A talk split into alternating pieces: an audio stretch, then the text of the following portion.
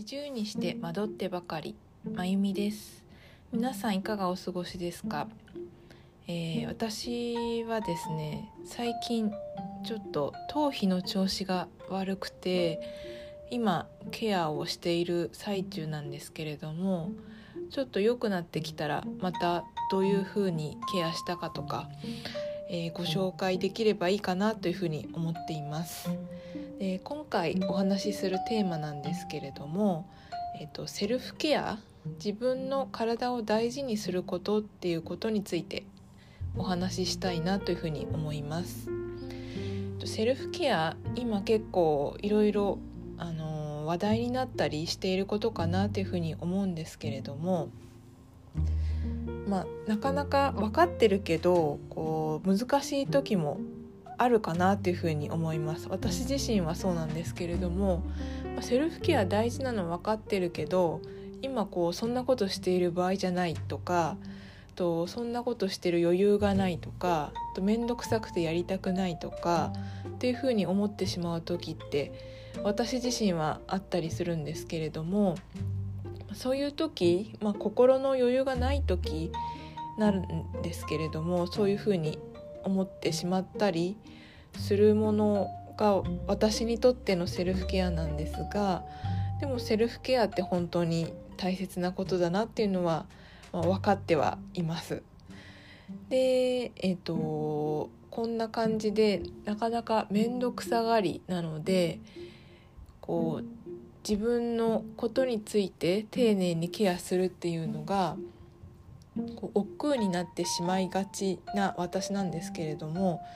まあ、回だけあのー、あだから体を大切にしないといけないんだなっていうふうに思ったこと思った時があってでそれは何かっていうとあの私以前アーユルベーダーのトリートメントオイルトリートメントなんですけれどもアビヤンガっていうのを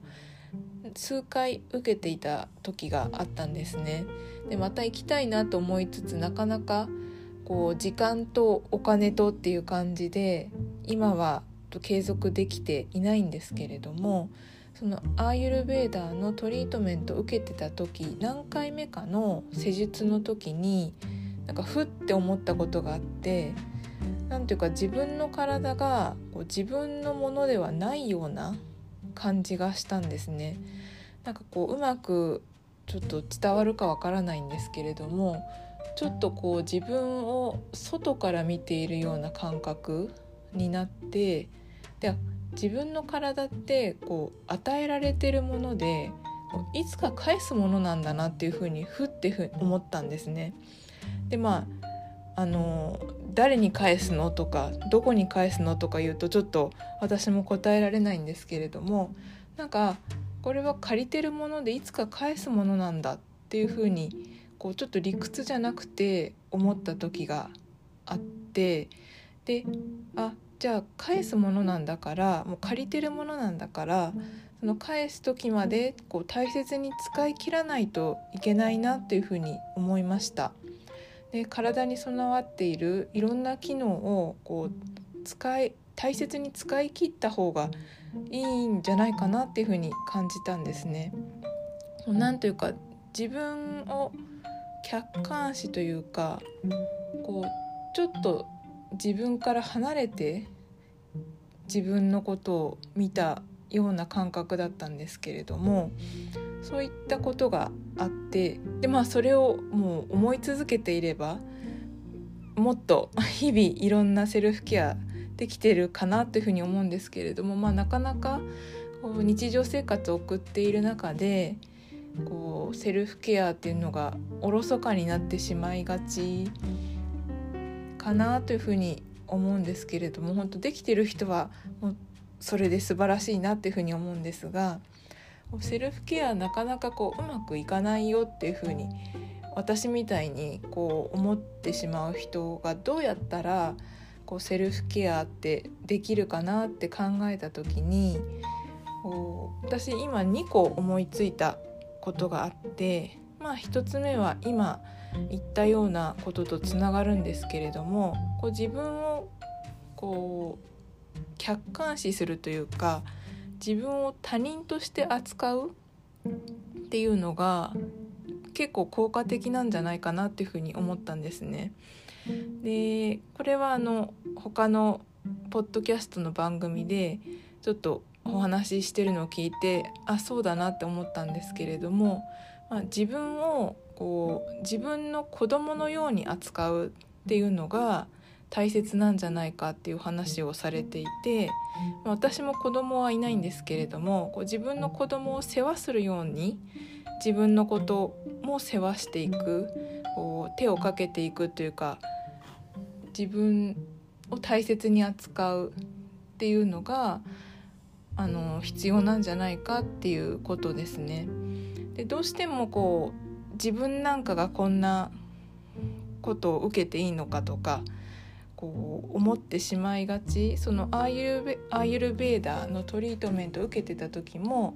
こうセラピストさんがおっしゃってたんですけれども、まあ、どうしてもこう気を使ってしまう人っていうのは多くて例えばそのトリートメントを受けている時もこう何回か受けてこう慣れてくると順番とかが分かってくるじゃないですか。じゃあ次はあの右手やるんだなとかそうするとこう右手をマッサージしやすいように動無意識に動かしてしまうっていうことが結構、まあ、私自身もそうだっていうふうに言われたんですけれどもあるんですね。でだけど自分にはこう大切自分を大切にする価値があるっていうふうに思うそれはなかなかこう主観的に自分のこと思ってるうまく言えないんですけれどもとなかなかこう難しいかなと思うんですけれどももう自分をちょっと客観視する、まあ、自分を他人のように扱うというかそうするとこうセルフケアっていうのがしやすいんじゃないかなっていうふうに思いました。であともう一つがそのトリートメントを受けたことあるってお話も今したんですけれども時々